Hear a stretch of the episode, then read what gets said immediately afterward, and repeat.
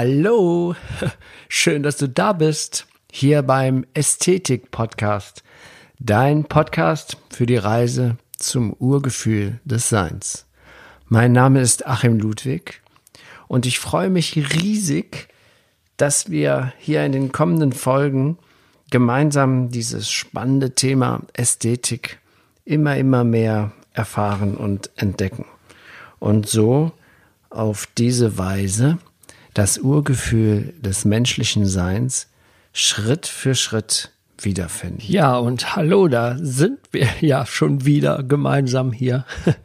Nun schon die dritte Folge. Und ähm, ich nenne sie auch wieder so wie die allererste. Jedem Anfang wohnt ein Zauberende, aber diesmal zweiter Teil. Und ich war gerade eben in der Sonne am Rhein spazieren, um mich ein bisschen auf diese Aufnahme hier einzustimmen. Und jetzt ist so eine tolle Zeit. Alles ist im Aufbruch. Die Natur beginnt wieder zu leben. Das Leben entsteht in jedem Detail. Die Knospen sind an den Bäumen. Die Enten machen äh, Spaziergänge, ein Entenpärchen hat mich begleitet und äh, alles entsteht und, und entfacht neu. Und das ist so eine schöne Metapher für unsere Zeit auch gerade eben. Deswegen fühle ich mich auch so angespornt, meine Erkenntnisse zu verbreiten, was das Ästhetische betrifft. Wenn wir das verstehen, dann haben wir einen wunderbaren Schlüssel, wieder zurück zu unserem Urgefühl zu finden, zurück zum Einheitsgefühl, und vor allen Dingen damit installieren wir eine Power in uns, diese Welt zu verändern, weil ich glaube, das ist unglaublich notwendig, dass wir das, was äh, unsere Generation, also meine Generation, die Generation meiner Vorfahren im 20. Jahrhundert erschaffen haben, dass wir das jetzt die Aufgabe haben, alle gemeinsam das wieder ins Reine zu bringen. Dafür ist es meiner Meinung nach unglaublich wichtig, dass wir wieder in dieses Wohlgefühl kommen, dieses ursprüngliche Gefühl des Menschseins, weil dieses Chaos, das ja entstanden ist in den letzten 100 Jahren, das konnte, glaube ich, nur entstehen, weil wir uns getrennt fühlen von allem. Und in dieser unglaublich kostbaren Zeit, so wie ich sie jetzt gerade erlebe, fühlt man irgendwo, so wie auch jetzt in dieser Jahreszeit, dieses neue Entstehen von einem neuen Bewusstsein. Es ist nicht nur, dass die Natur neu geboren wird, sondern überall entsteht ein neues Bewusstsein. Die Generation meiner Kinder, also die 98er Generation sozusagen, wenn es das gibt, die sind jetzt gerade mal so alt wie dieses Jahrhundert, ja, und da steckt so eine große Power drin. Das kann man sich gar nicht vorstellen. Und vor allen Dingen, was das, was, was mich so fasziniert, ist, dass diese Generationen immer mehr zusammenwachsen. Es, es gibt ja gar nicht mehr diesen, diesen Generationskonflikt, der mir als Kind eingetrichtert wurde, dass es da halt eben grundsätzlichen Konflikt zwischen meinen Eltern geben müsste weil eben die Musik haben, wir haben nicht die gleiche Musik gehört, wir hatten eine ganz andere Ansicht, aber daraus hat sich auch ergeben, dass wir diese, diese Energie, dieses nie wieder Krieg-Power ähm, kreiert haben. Vielleicht ist das etwas, was meine Generation zu verdanken ist. Aber wir haben auch super viel Scheiße gebaut und ähm, jetzt müssen wir, um, damit wir unseren Kindern etwas weitergeben können, müssen wir müssen wir wieder neu aufbauen, müssen wir ein Teil dieser Veränderung sein.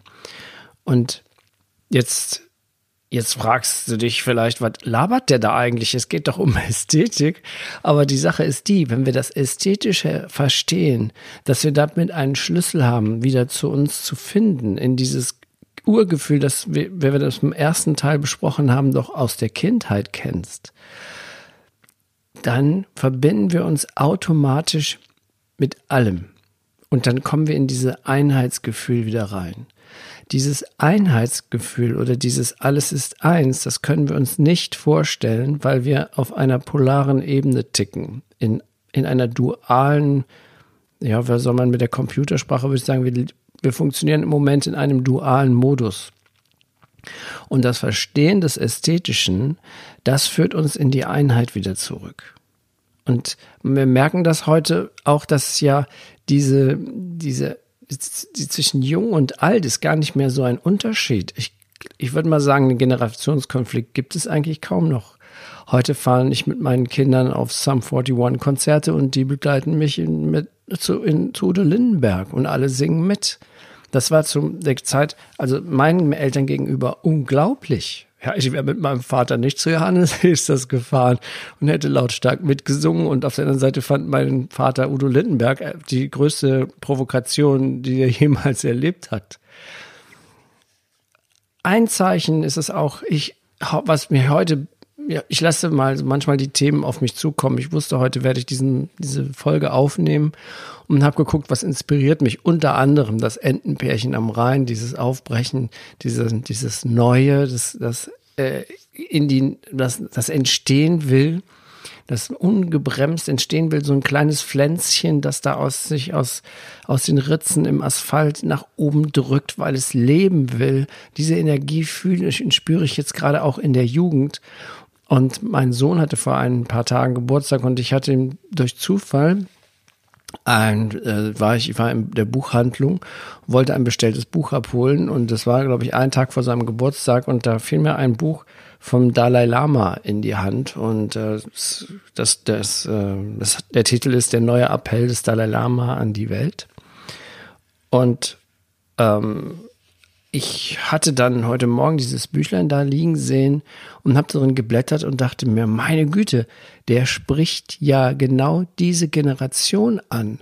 Und diese Worte, die er findet und die, wie er sich verbindet, äh, der ist ja 1933 geboren, glaube ich, also die Generation meiner Eltern, die so langsam auf dem Sprung sind, diesen Planeten zu verlassen der richtet, der hat so eine tolle Art und Weise, wie er sich an die Jugend richtet. Und da spürt man diese Verbindung, dass es eigentlich gar keinen Generationskonflikt mehr gibt. Er schreibt zum Beispiel, die Wiedergeburt, die ihr verkörpert, wird von dem Erbe der alten Welt überschattet, einem Chaos aus Dunkelheit, Schmerzen und Tränen. Ihr steht an vorderster Front einer Nacht voller Gefahren, in der Hass, Egoismus, Gewalt, Habgier und Fanatismus das Leben auf der Erde bedrohen. Doch als junge Menschen tragt ihr die grenzenlose Kraft der Zukunft in euch. Eine Macht, die es ermöglicht, mit der Finsternis der Vergangenheit aufzuräumen. Ihr seid meine Hoffnung für die ganze Menschheit. Das möchte ich laut und deutlich aussprechen, damit ihr meine Botschaft wirklich hört und handelt. Ich sehe mit Vertrauen in die Zukunft, weil ich der festen Überzeugung bin, dass ihr die Zeit, die vor uns liegt, in Richtung Brüderlichkeit, Gerechtigkeit und Solidarität entwickelt werdet. 1935 wurde ich geboren und habe alle Schrecken des 20. Jahrhunderts erlebt, eines der blutigsten überhaupt.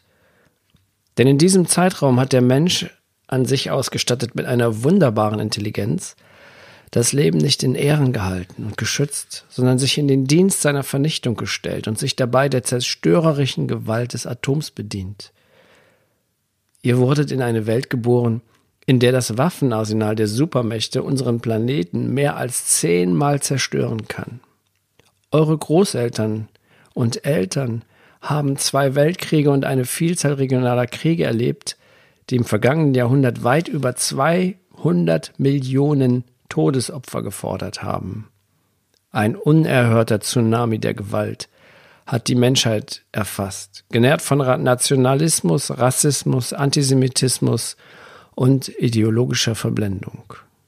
Ich habe den Holocaust der Nazis in Europa erlebt, den Abwurf der Atombombe in Japan, den Kalten Krieg, die Verbrechen gegen die Menschlichkeit in Korea, Vietnam und Kambodscha, die Kulturrevolution und die Hungersnöte, die 70 Millionen Opfer in China und die Tibet forderten. Ihr und ich habt Afghanistan und den Nahen Osten in Flammen aufgehen sehen. Einst stand dort die Wiege der Menschheit, heute sind diese Länder zerstört. Wir werden mit Bildern von Menschen konfrontiert, die in der Hoffnung, ihre Familie zu retten, über das Mittelmeer fliehen und ertrinken, wir sehen die im Wasser treibenden Leichen von Kindern, Frauen und Männern. Ihr und ich seid außerdem Zeugen der Zerstörung unseres Ökosystems geworden und einer dramatischen Abnahme der biologischen Vielfalt. Alle 20 Minuten stirbt eine Pflanze oder eine Tierart aus. Ferner müssen wir die Abholzung des Amazonas-Regenwaldes, die letzte große Lunge unseres Planeten, mit ansehen. Die Übersäuerung der Weltmeere, die Zerstörung des Great Barrier Reef, das Schmelzen des Packeis in der Arktis und der Antarktis. Durch das Abschmelzen von 46.000 Gletschern in Tibet sind die großen Flüsse Asiens von Austrocknung bedroht und damit die Lebensader von eineinhalb Milliarden Menschen, die an ihren Ufern leben. All diese Probleme sind euch wohl vertraut. Ihr wurdet in diese Spirale der weltweiten Zerstörung, der Kriege, des Terrorismus und der Ausbeutung der Erdressourcen hineingeboren und seid damit aufgewachsen. Lasst euch nicht vom gemeine Weltsyndrom anstecken. Diese Haltung führt nur zur Verzweiflung und Hoffnungslosigkeit. Als ich das zum ersten Mal gelesen hatte, da war ich tief berührt. Erstmal wie, ja, erstmal über die Form und, und Art und Weise, wie dieser, dieser Mann die junge Generation anspricht, aber auch mit welcher Brutalität er mal zusammenfasst, was hier so alles in den letzten 100 Jahren, so mal, in den letzten 20 Jahren um uns herum abgegangen ist. Ja, das, man verdrängt das immer so oft und, ähm, und, und dann kommt aber an einer anderen Stelle des Buches ganz klar die Botschaft, dass jetzt die Power da ist dieser Generation, wenn sie eben wenn sie wieder diesen gemeinsamen, diese Einheitsgedanken entwickelt, dass da die große Power ist, wirklich jetzt mal was zu ändern. An, an, der, an einer weiteren Stelle des Buches schreibt er nämlich, reißt zu Beginn des 21. Jahrhunderts nun auch die letzten Mauern der Schande ein, die in euren Köpfen errichtet wurden. Die Mauern des Egoismus, der Abkapselung des Einzelnen, die Mauern des Individualismus, des Stolzes und der Habgier. Alles, was uns trennt, gehört der Vergangenheit an. Alles Ausgrenzende wird der Kraft des Friedens, die eure Generation innewohnen, nicht standhalten. Und an anderer Stelle schreibt er, eure Generation ist die erste, die durch die Informationstechnologien weltweit miteinander vernetzt ist. Nutzt die sozialen Netzwerke, um auf das Bewusstsein aller Menschen einzuwirken anstatt Internet- oder Online-Spiele wie eine Droge zu konsumieren, auf die ihr nicht mehr verzichten könnt. Veröffentlicht unabhängige und sorgfältig recherchierte Informationen, die im Dienst der Wahrheit und ethischer Werte stehen. Bleibt wachsam und verbreitet keine Fake News. Als Digital Natives seid ihr Weltbürger, weil die Netzkultur keine Grenzen kennt. Das finde ich ja großartig. Digital Natives, ja. ich muss mal gucken, da sitzt so ein alter Mann, so ein Greis, der benutzt so eine geile Sprache. Und der benutzt die nicht, um, um bei den Jugendlichen Eindruck zu schinden. Nein, er benutzt es, weil er so denkt, weil, weil er jugendlich in seinem Herzen ist, weil er das Urgefühl des Menschseins verkörpert. Er hat es wiedergefunden, ja. Vielleicht hat das nie verloren, weil er wurde ja schon als Kind geschult in Meditation und, in, und wie man dieses, diese Herzenswärme wieder erbringen kann. Wo ich ja das letzte Mal darüber gesprochen habe, dass unsere Herzen ja so wie verdorrte Wüsten sind. Aber die Quelle ja in uns ist. Und witzigerweise kam die Musik zu genau passenden Zeitpunkt. Das habe ich erst nachher mal gecheckt, als ich das nochmal durchgehört habe, dass dieses, ähm, diese Musik aus dem ähm, das Geheimnis, da kommt nochmal dieses sprudelt die Quelle. Das ist auch wunderbar. Und ein super schöner äh, Zufall, dass, dass die Musik mit dieser, mit dieser Botschaft hier so genial zusammenpasst.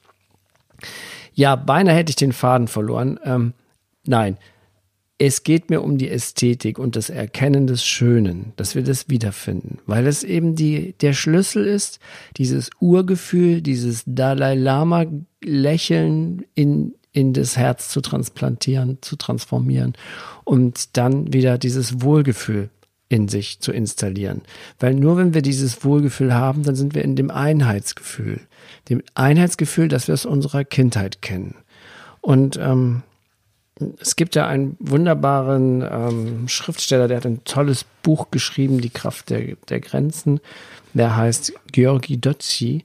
Und der schreibt in diesem Zusammenhang, wie, wie das Ästhetische zu diesem Urgefühl führen kann, schreibt er, wenn wir uns aber eine Apfelblüte einmal genau anschauen oder eine Seemuschel oder ein schwingendes Pendel, dann entdecken wir eine Perfektion und eine so unglaubliche Ordnung, dass wir wie in den Tagen unserer Kindheit plötzlich Ehrfurcht fühlen. Hier offenbart sich etwas, das unendlich viel größer ist als wir und dennoch ein Teil von uns. In den Grenzen zeigt sich das Grenzenlose. Ja, wie in den Tagen unserer Kindheit plötzlich wieder Ehrfurcht fühlen. Und die Frage ist, wie haben wir dieses Urgefühl verloren? Wir waren ja einmal, definitiv waren wir einmal in diesem Gefühl. Und wie wir dieses Urgefühl verloren haben, das möchte ich dir beim nächsten Mal erzählen. Bei jedem Anfang wohnt ein Zauber inne, Teil 3. Der wird schon in wenigen Tagen, werde ich den schon wieder veröffentlichen. Jetzt erstmal, ähm, hierbei ging es mir erstmal um die Sensibilität zu schaffen, was für eine Scheiße wir hinter uns haben und wie wichtig das ist, dass wir jetzt die Power haben und das zu verändern. Und das können wir mit jeder einzelne sich verändert. Sei du die Veränderung, die du dir für diese Welt wünschst, hat Gandhi gesagt. Und wenn wir etwas ändern wollen, müssen wir uns ändern. Und dabei ist es meiner Meinung nach, nach meiner Meinung, äh, Frau Drenk hat mich immer korrigiert, wenn ich gesagt habe, das war meine Deutschlehrerin. also, nach meiner Meinung äh, ähm, ist es so, dass wir erstmal wieder jeder Einzelne für sich in dieses Urgefühl kommen müssen, weil dann haben wir die Power, was zu verändern, weil wir müssen diese Trennung überwinden. Und deswegen haben wir es verloren, weil uns eingeimpft worden ist oder weil wir irgendwann als kleines Kind die Erkenntnis gemacht haben, du bist getrennt vom Rest der Welt und da fing es an, da hatten wir Ängste entwickelt diese Trennung, diese Einsamkeitsgefühl, das, das ist ja zum Beispiel das Fremdeln bei den kleinen Kindern, wenn die einen fremden Menschen sehen und dann anfangen zu weinen, das sie vorher nie gemacht haben. Auf einmal fremdeln die und dann wird das von den Erwachsenen so abgetan, hey, fremdelt. Dabei ist es, es ist die Erkenntnis, hey, scheiße, ich bin getrennt vom Rest. Ne, das, das war ja vorher noch in diesem Urgefühl, das Kind. Und auf einmal erfährt es, auf einmal erfährt es so, das ist ja wie ein Schock. Ja, das ist eine seelische, grausame Erkenntnis. Ich bin getrennt. Und da fängt der ganze Schlamassel an. Und darüber unterhalten wir uns das nächste Mal. Aber keine Angst, es geht mir ja in erster Linie darum, dass wir das Urgefühl wiederfinden. Und deswegen, ähm, ja, und das finden wir wieder, wenn wir nicht mehr mit unseren äußeren Augen nur schauen, sondern lernen wieder mit dem Herzen zu sehen. Wie so äh, der kleine Prinz, das er so toll beschrieben hat, beziehungsweise Antoine de Saint-Exupéry in seinem wundervollen Buch Der kleine Prinz. Und ähm, an dieser Stelle möchte ich mich jetzt wieder von dir verabschieden. Ich freue mich schon auf das nächste Mal, wo wir, ja, habe ich schon erzählt, was ich dann erzählen werde. Aber vor allen Dingen freue ich mich äh, über diese positiven Feedbacks hier zu meinem Podcast. Es sind ja noch nicht so viele Folgen erschienen, aber die, die, die Reaktionen sind wirklich toll. Und ähm, auch durch die Bank vom Baby bis zum Opa oder zur Oma habe ich so eine positive, ähm, ja, so ein positives Feedback und da freue ich mich sehr. Und wenn du deins dazu geben möchtest oder deine Meinung oder Kommentare, dann freue ich mich auch meine Verbindung, ähm, wie du zu mir Kontakt aufnehmen kannst, findest du in den Show Notes beziehungsweise in der Zusammenfassung dieser Folge. Also hau rein, mach's gut und ich freue mich auf das nächste Mal. Dein Achim Ludwig. Du siehst nur mit dem Herzen gut, das Wesentliche bleibt für Augen verborgen,